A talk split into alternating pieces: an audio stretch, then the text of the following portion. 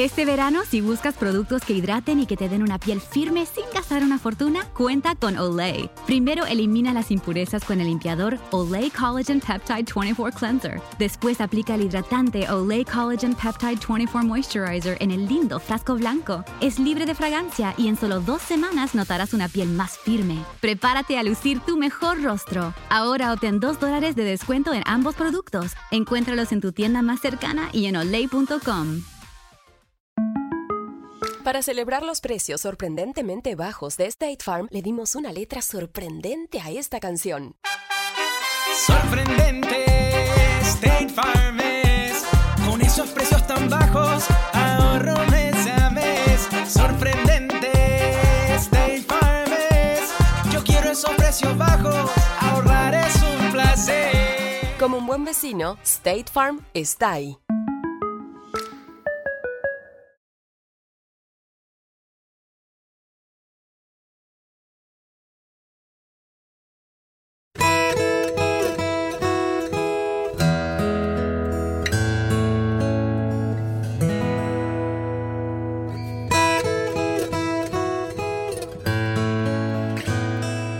Buenas tardes, mis hermanos. Dios sabe que ciertamente me complace compartir la palabra de Dios con ustedes y ser enseñados y ser edificados por Él.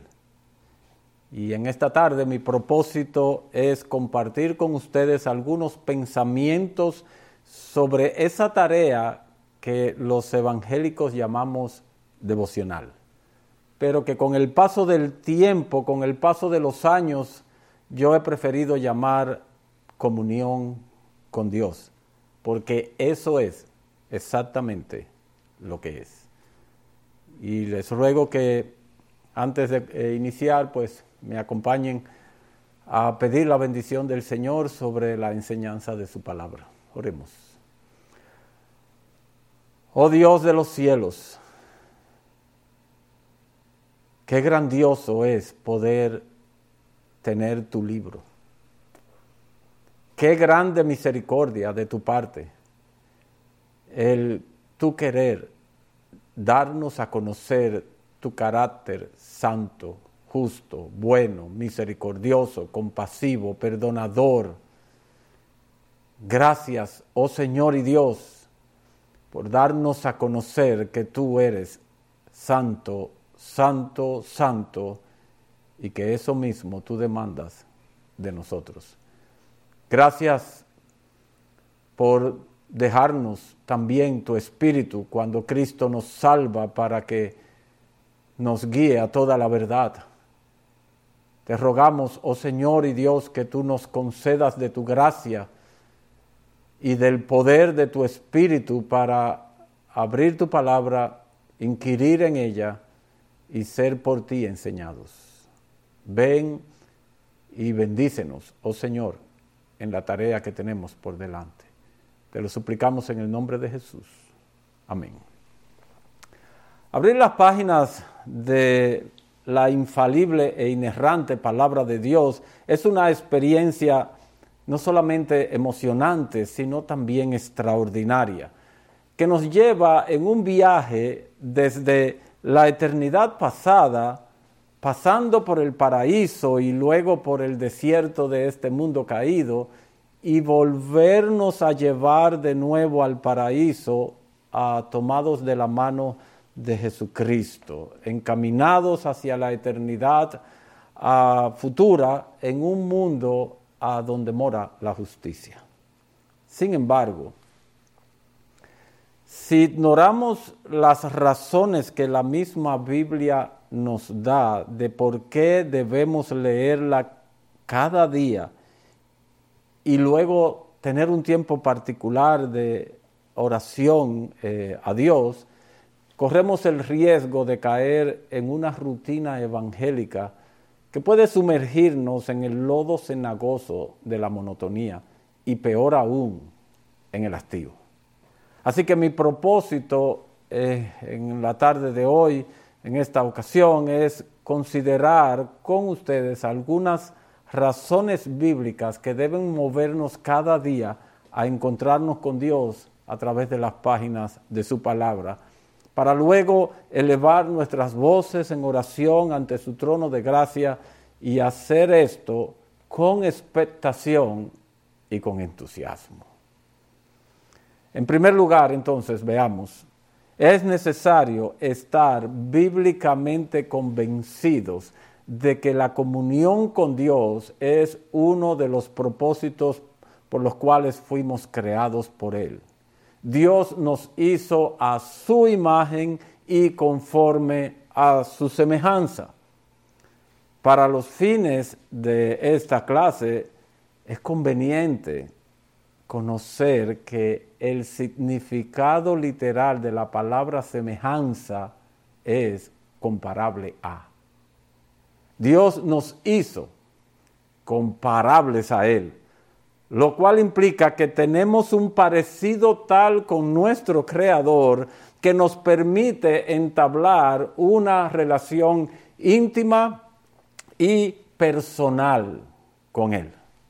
La constitución de nuestro ser se deriva directamente de Él, tanto en su esencia personal como en sus atributos. Permítanme ponerles un ejemplo. En Génesis 2.18, Dios declara que no es bueno que el hombre esté solo y añade, le haré una ayuda idónea para él. La palabra idónea significa literalmente que le corresponda. Es decir, lo que Dios quería para Adán no era una mera ayuda, sino una ayuda idónea capaz de corresponderle en esencia y en atributos también. Es interesante así notar que los versículos 19 y 20 eh, no relatan la creación de Eva. Dios dice, le haré ayuda idónea. Pero los versículos 19 y 20 no nos muestran que Él creara esa ayuda idónea, sino que más bien describen que Dios formó y trajo a Adán animales. Pero estos, aunque pudieran ser útiles para Adán, no resultaron idóneos para él, pues no era posible tener eh, con ellos una íntima y personal relación, ni tampoco se podía unir a ninguno de ellos en una sola carne, porque sencillamente no eran semejantes a Adán. Entonces, si Dios nos creó comparables a Él, con el propósito de relacionarse con nosotros, sería un atentado contra nuestro diseño, despreciar o descuidar nuestra relación con Él. Y todos nosotros sabemos que eso fue precisamente lo que hizo Adán.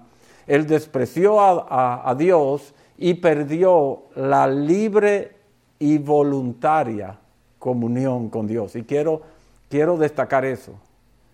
Adán perdió la libre y voluntaria comunión con Dios. En Adán, Dios nos echó de su presencia e impuso un impedimento de entrada, no de salida, sino de entrada a su presencia. En lo adelante, la comunión con Dios dependería exclusivamente de que Él quisiera acercarse a nosotros. Esto continuó así por siglos hasta que Jesús el justo, como lo describe Juan en su primera epístola, nos buscó y nos salvó para llevarnos a Dios. Él nos buscó, Él nos salvó, pero el propósito, según ah, lo dice Pedro en el capítulo 3, versículo 18 de su primera epístola, de esa salvación es llevarnos a Dios. Jesús nos salvó para que ahora tengamos libre y franca entrada a la presencia de Dios y podamos hallar deleite en su presencia. De modo que Cristo nos ha hecho una especie de sumos sacerdotes y de esa manera nos dio la potestad de entrar al lugar santísimo celestial, con una gran diferencia con respecto a los anteriores sumos sacerdotes. Nosotros podemos estar allí todo el tiempo que queramos y deleitarnos en la comunión con Dios. Ya no más una vez al año. Podemos hacerlo a diario y todas las veces que nuestras almas lo deseen. En lo personal, queridos hermanos, esta es la primera razón por la cual me levanto bien temprano cada mañana, incluyendo sábado y domingo, a encontrarme con Dios en las páginas de su palabra. Dios me creó y luego me salvó para tener comunión conmigo. Yo no puedo ignorar eso. No debo ignorar eso. De modo que yo salgo de mi cama bien temprano en la mañana para encontrarme con el Dios que me amó y me salvó. En segundo lugar, es muy importante saber que el, Señor le otorga a este tiempo, es decir, a este tiempo de comunión con Él, el carácter de una cita previamente establecida. Y permítanme mostrar esto a la luz de Génesis capítulo 3, versículos 6 al 9. Y voy a leer, eh, leeré de la Biblia de las Américas. Cuando la mujer vio que el árbol era bueno para comer y que era agradable a los ojos y que el árbol era deseable para alcanzar sabiduría, tomó de su fruto y comió y dio también a su marido que estaba con ella y él comió. Entonces fueron abiertos los ojos de ambos y conocieron que estaban desnudos y cosieron hojas de higuera y se hicieron delantales. Y oyeron al Señor, al Señor Dios que se paseaba en el huerto al fresco del día, y el hombre y su mujer se escondieron de la presencia del Señor Dios entre los árboles del huerto. Y el Señor Dios llamó al hombre y le dijo, ¿dónde estás? ¿Qué tenemos aquí? Bueno, tenemos el justo momento en que ah, el hombre y su mujer, guiados por ella, pecaron contra Dios. Sus ojos fueron abiertos a una realidad que no conocían anteriormente. Conocieron que estaban desnudos, conocieron que tenían la necesidad de cubrirse eh, entre ellos algo que no existía anteriormente. Cuando oyeron la voz de Dios, entendieron que ya no estaban aptos para estar en su presencia y que unas simples y pocas hojitas de higuera no eran suficientes para ocultar la negrura de su pecado ahora, sino que necesitaban, según el entendimiento de ellos, todo un bosque y por eso se escondieron entre los árboles del huerto.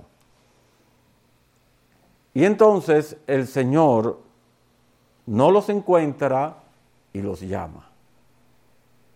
El hecho de que Dios apareciera justo en el momento en que se eh, eh, en que el hombre y su, y su mujer acaban de pecar, pudiera darnos la impresión o pudiera llevarnos a pensar que Él vino, de que Él apareció para confrontarles por la necedad de su pecado.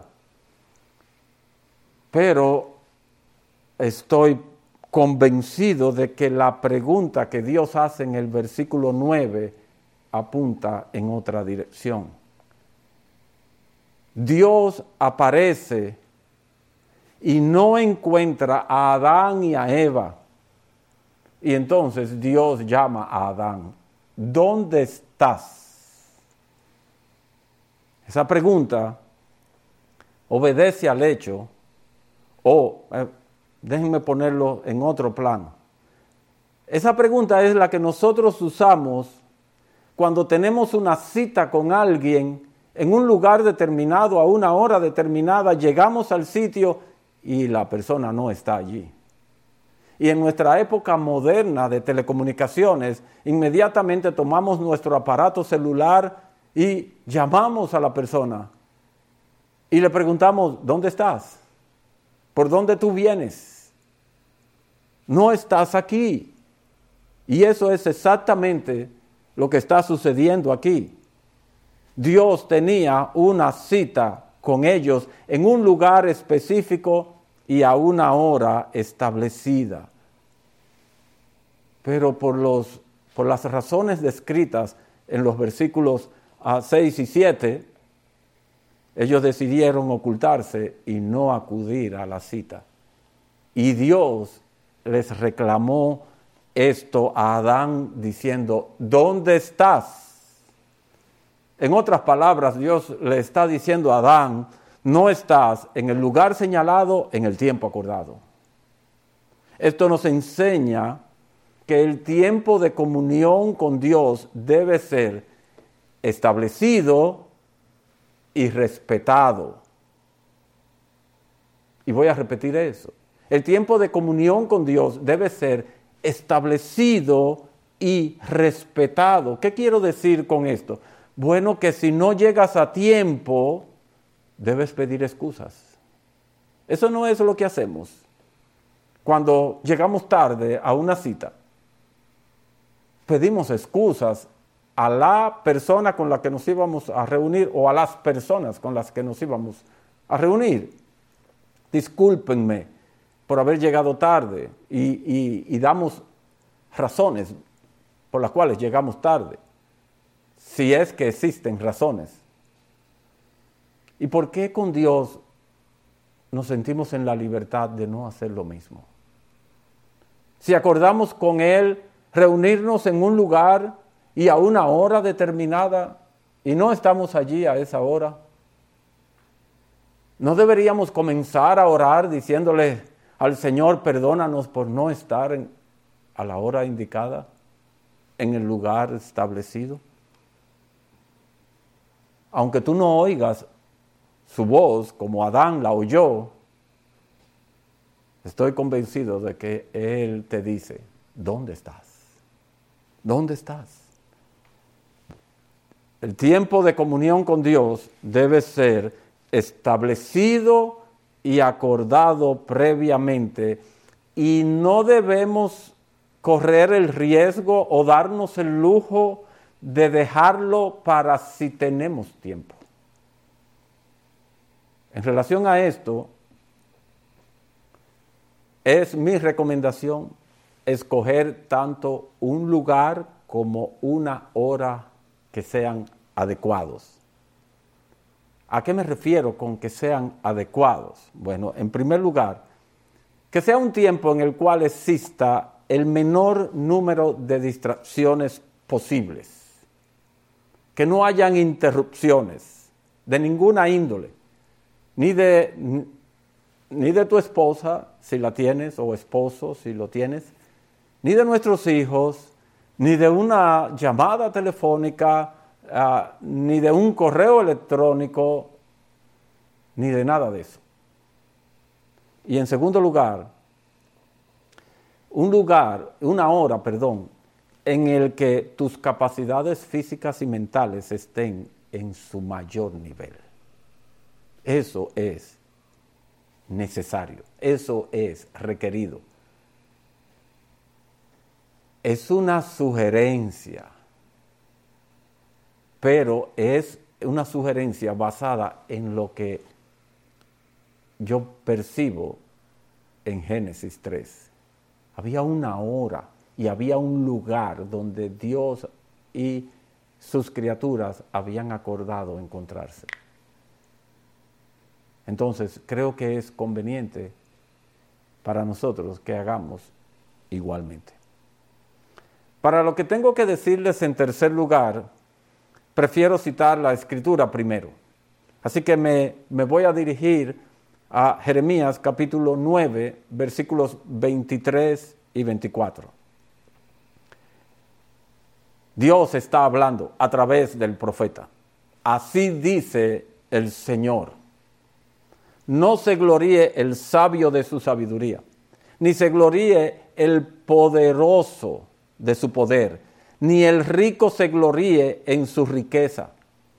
Mas el que se gloríe, gloríese en esto, de que me entiende y me conoce, pues yo soy el Señor, que hago misericordia, derecho y justicia en la tierra, porque en estas cosas me complazco, declara el Señor.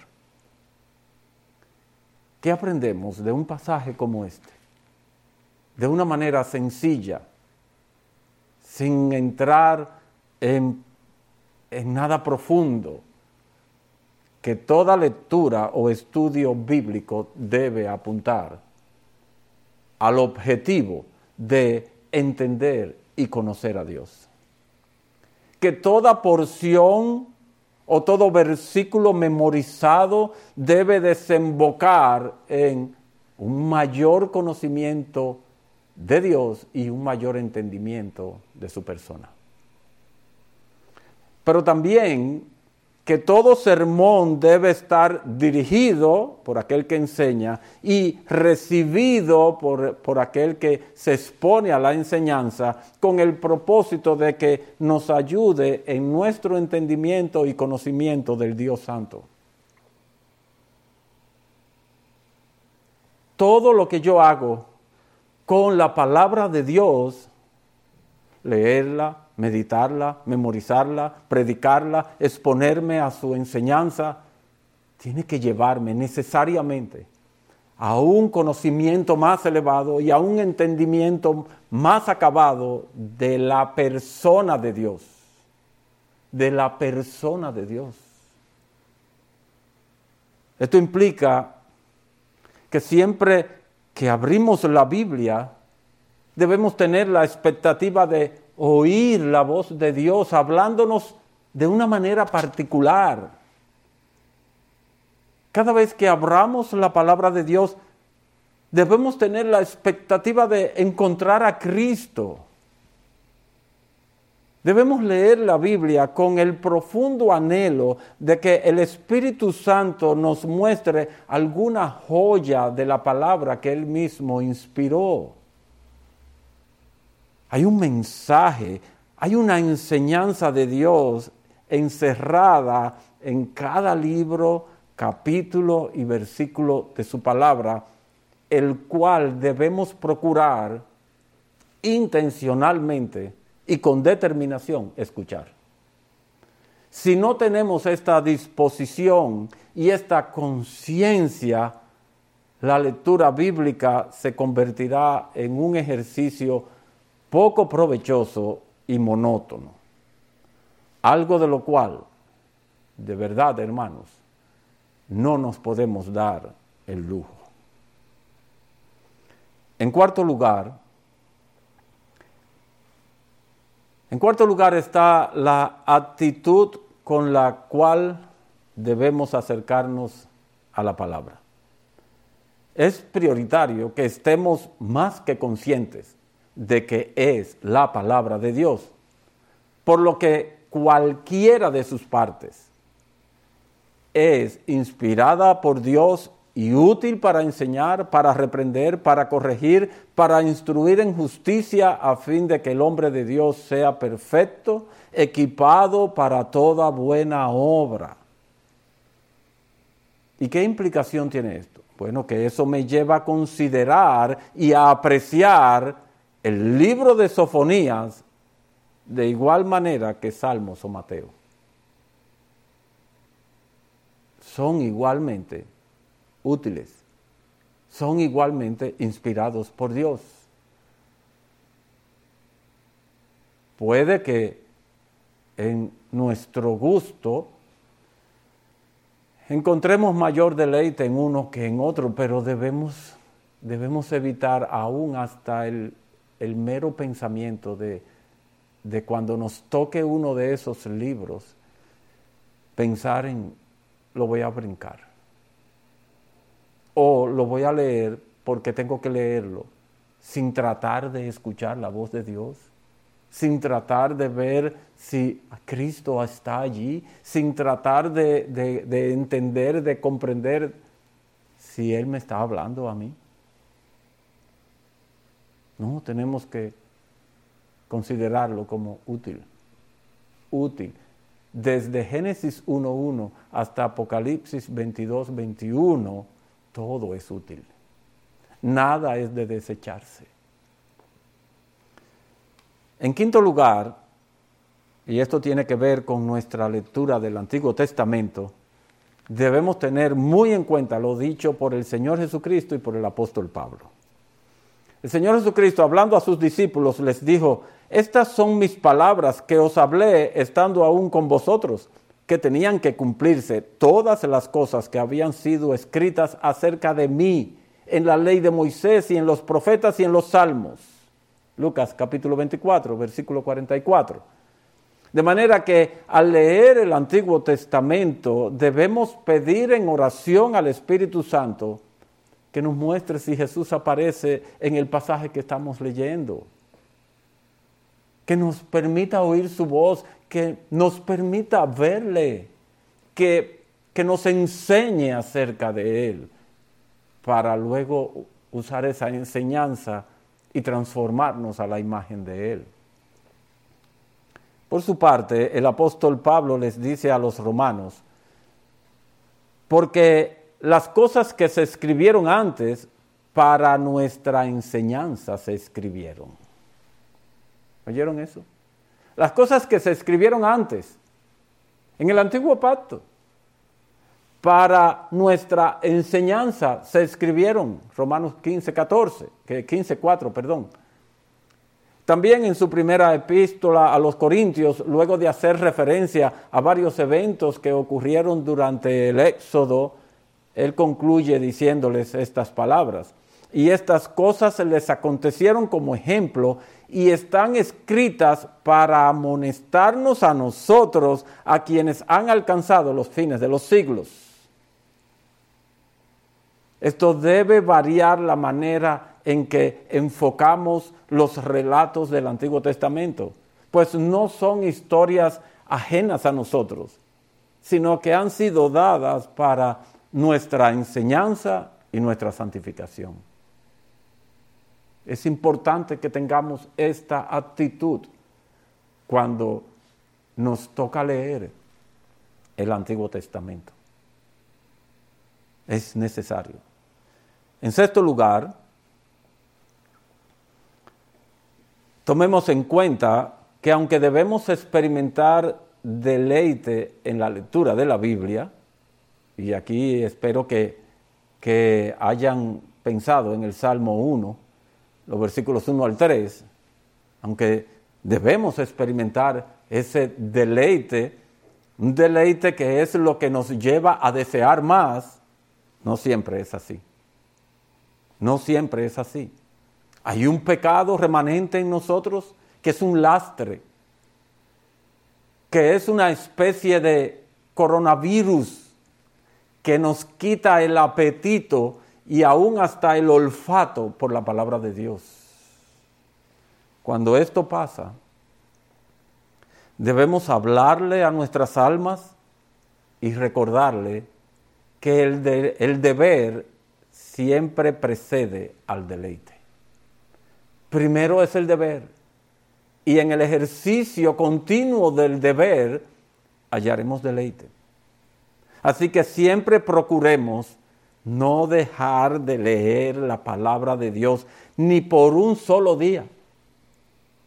Leer la Biblia cuando no tengo el más mínimo deseo de hacerlo no es hipocresía, es obediencia. Y cuando estoy pasando por esos días en los cuales no quiero leer, debo presentarme delante de Dios y confesarle mi pobre actitud, mi pecaminosa actitud.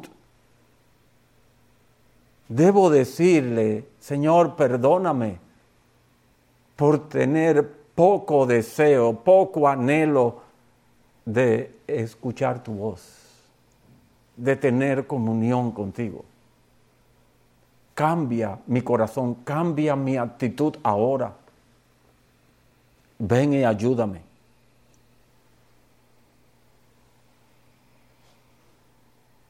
Bien, con todo eso en cuenta, o sea, tenido en cuenta, ahora yo quiero compartirles el plan de lectura bíblica que yo uso.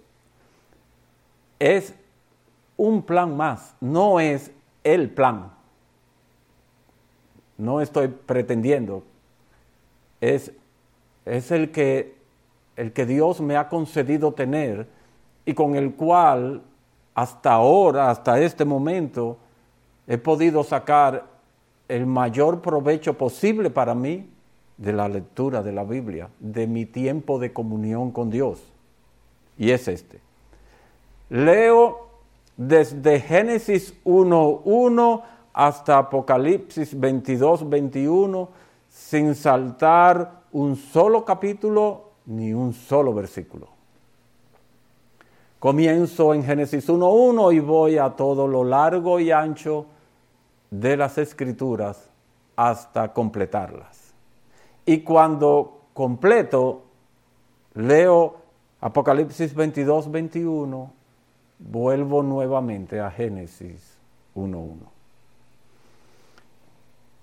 ¿Qué, ¿Cómo leo? ¿Cómo saco? ¿Cómo trato de sacar el mayor provecho espiritual? Recordando que es el tiempo devocional. Es el tiempo devocional.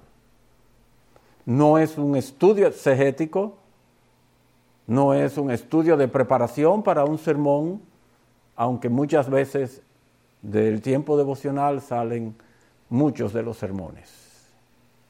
Entonces, yo tomo en cuenta básicamente tres cosas. La primera de ellas es Dios. En lo primero que yo centro mi atención es en la persona de Dios. Y que y me hago varias preguntas. En primer lugar, ¿qué dice de Dios el autor inspirado? Mención explícita o implícita de sus atributos. Sea que lo diga claramente, yo soy misericordioso, o sea que haya un acto de misericordia de parte de Dios en lo que el autor inspirado está narrando. Yo noto y anoto eso.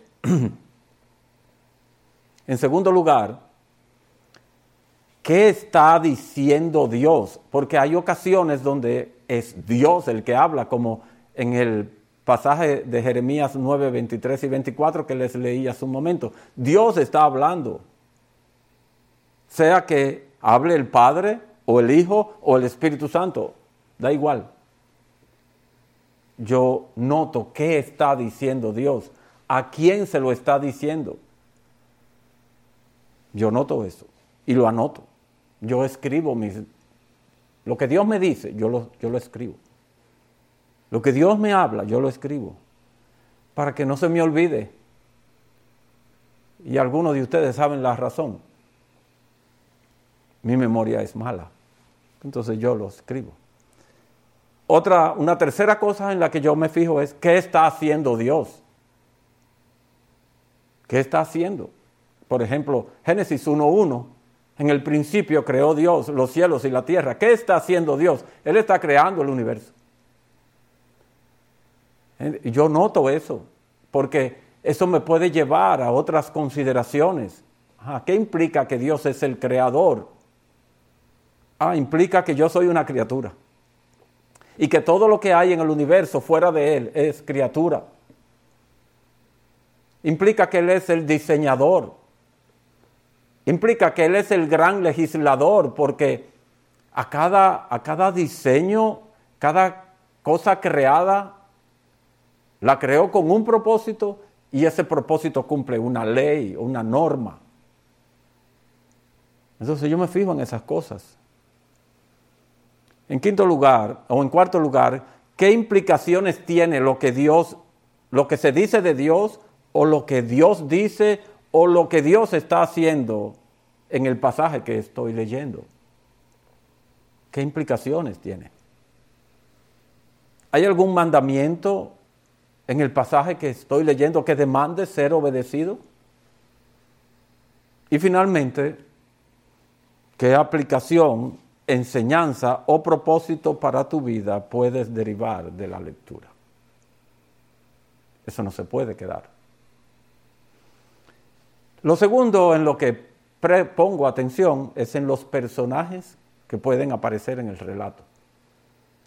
Hay relatos que no contienen ningún personaje aparte de Dios. Pero si hay otro personaje humano, yo me fijo porque ese personaje humano soy yo. Yo trato de ponerme en la piel y en, las sandalias de ese personaje.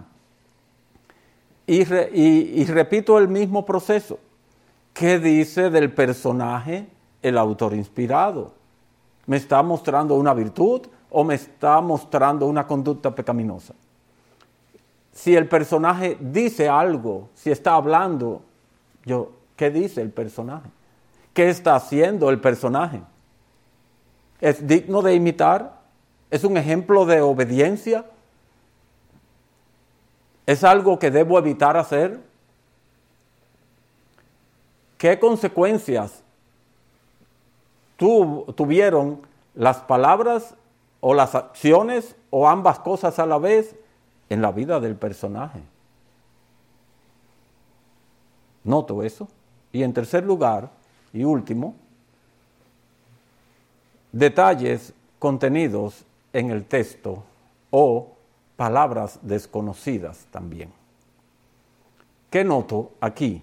Bueno, referencias cruzadas que el Espíritu Santo trae a mi mente mientras leo, pero también me fijo en aquellas referencias cruzadas que algunas de nuestras versiones ah, pues añaden en el texto, con esas pequeñas letras o esos pequeños números que a veces tienen.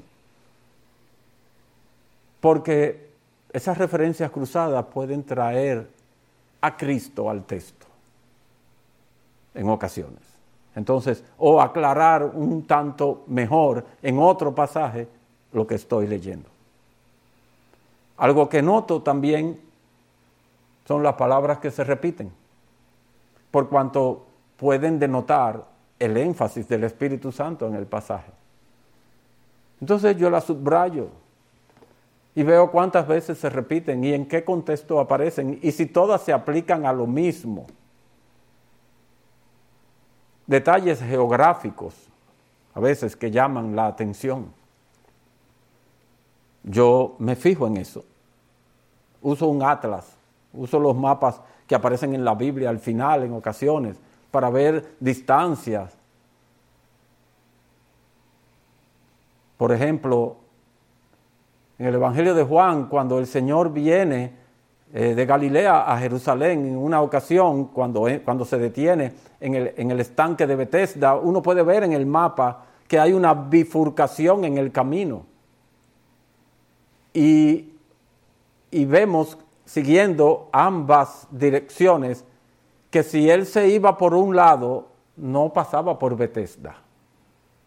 Pero él escogió irse por Bethesda porque él sabía de un hombre que había allí a quien él quería ah, mostrarle su amor y su misericordia. Entonces son detalles geográficos que nos ayudan un, un poquito a entender mejor la intención, la motivación o que nos ayudan a recibir una bendición. Fechas o alusiones de tiempo. Yo quisiera poder detenerme aquí, pero no tengo la oportunidad pero para los que, para los que lo prefieran, pueden leer en Génesis 26 la, la historia de, del nacimiento, eh, perdón, en Génesis 25, versículos 19 hasta el 26. Génesis 25, versículos 19 al 25, la historia de eh, nacimiento de eh, Jacob y Esaú. Hay allí una alusión de fechas Era Isaac de 40 años cuando, cuando Rebeca, cuando se casó con Rebeca. Y ella dio a luz cuando él tenía 60. Hay 20 años de diferencia. Y en conocer ese detalle hay unas bendiciones que el texto nos brinda solo por notar eso. Claro, no solo por notar eso, hay que pensar un poco. Parentesco entre los personajes, eso es otra cosa que yo noto. Solo por notar el parentesco entre los personajes, es que yo puedo entender un poco la conducta insolente de Joab con respecto a David. Eran primos. Él no solamente era un hombre valiente y un hombre osado y un hombre a veces, como lo describí, insolente. E, él era el primo. Puedo entender por qué Moisés en un momento dado eh, se deprimió cuando, la cuando Dios hizo que la tierra se abriera y se tragara a Coré. Era su primo. Son detalles de ese tipo que no, no, no, nos podemos dar el lujo de pasar por alto, podemos perder una bendición. Palabras desconocidas. Es necesario no pasarlas por alto. Palabras como adarga en el Salmo 91. Escudo y adarga es su verdad. Si, si, no, si no nos detenemos y buscamos qué significa adarga, ya sea en un diccionario bíblico o en Google, en Google. ¿De qué está hablando aquí? Escudo y adarga. Cuando el guerrero iba a la batalla, iba con dos tipos de escudos uno grande que cubría todo su cuerpo y que usaba para defenderse de, los, de las flechas de los arqueros enemigos. Si lo aplicamos más evangélicamente, de los dardos de fuego del maligno. Ese escudo grande era bueno para eso. Pero cuando llegaban al cuerpo a cuerpo, ese escudo grande era un estorbo. Entonces había un escudo más pequeño que era el, escudo de combate cuerpo a cuerpo. Entonces, adarga es ese escudo pequeño, si mal no recuerdo. De manera que Dios nos está diciendo en el Salmo 91, escudo y adarga es tu verdad, su verdad. Nos sirve para defendernos de los dardos de fuego del maligno, pero también nos sirve para la batalla cuerpo a cuerpo. En todo aspecto de la guerra espiritual, la palabra de Dios es útil, necesaria. Entonces no podemos perder eso si no tenemos esos detalles. Obviamente, yo sé que algunos se pueden estar preguntando y diciendo, Y eso, usted hace todo eso en un devocional. Sí y no. No, no me da tiempo. En un día. Pero mi plan de lectura no consiste en leer toda la Biblia en un año, ni en dos años, ni en tres años.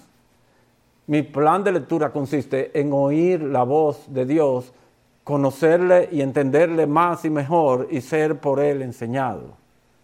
Entonces, si yo tengo que volver día tras día por varios días al mismo pasaje para ir agotando cada uno de estos pasos, yo estoy siempre en esa disposición. Porque mi interés es, mi objetivo es, que Dios lo ha establecido sobre mí. Conóceme y entiéndeme. Entonces, el tiempo que, dure carece de relevancia, porque a la larga tendremos toda la eternidad para conocer a Dios. Toda la eternidad. Eso no es lo que el Señor enseña en Juan capítulo 17, versículo 3. Esta es la vida eterna, que te conozcan a ti y a Jesucristo, a quien has enviado. Nos pasaremos la eternidad conociendo y entendiendo a Dios y deleitándonos realmente en Él. Pues comencemos desde aquí, comencemos desde ahora. Comencemos desde ahora. Hasta aquí eh, lo que quería compartir con ustedes y es mi anhelo y esperanza que el Señor realmente use esto y cada quien lo pueda adaptar según su forma, según lo que, eh, lo que sigue como, como tiempo de comunión con Dios. Pero mi deseo es que sea útil, que les ayude a conocer y a entender cada vez más y mejor al Dios Santo. Vamos a orar. Oh amado Dios y Señor, gracias te damos por darnos la oportunidad, por capacitarnos, por salvarnos para que podamos conocerte y entenderte. No hay tarea más noble en todo el universo que el estudio y el aprendizaje de tu persona. Oh Señor, ayúdanos a tener cada vez más una conciencia mejor informada de este privilegio que tenemos. Señor, sabemos que hay pecado remanente en nosotros. Hay un pecado en nuestros miembros que nos lleva cautivos a la ley del pecado. Al pecado. Y el pecado nos aleja de ti.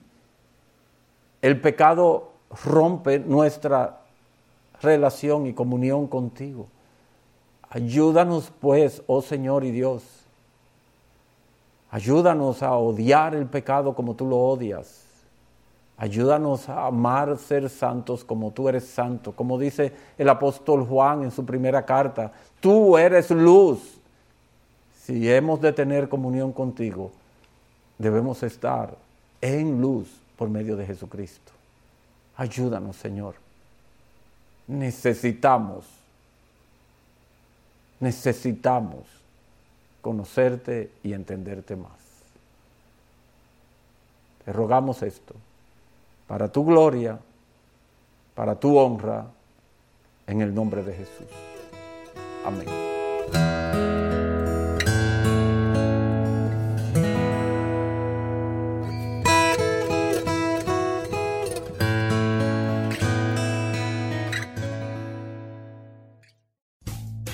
Rumkey is hiring CDL drivers age 19 and up, and drivers are paid based on experience. Rumkey CDL drivers earn $1,000 to $1,300 per week and more than $10,000 in bonuses possible in their first year.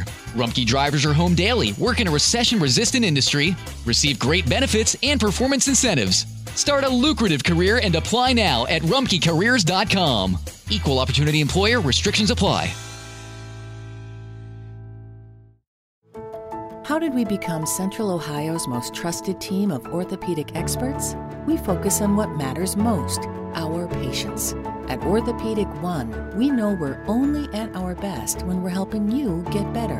And every day, your commitment to overcoming pain and injury inspires and moves us. That's why we bring our best every day to earn your trust.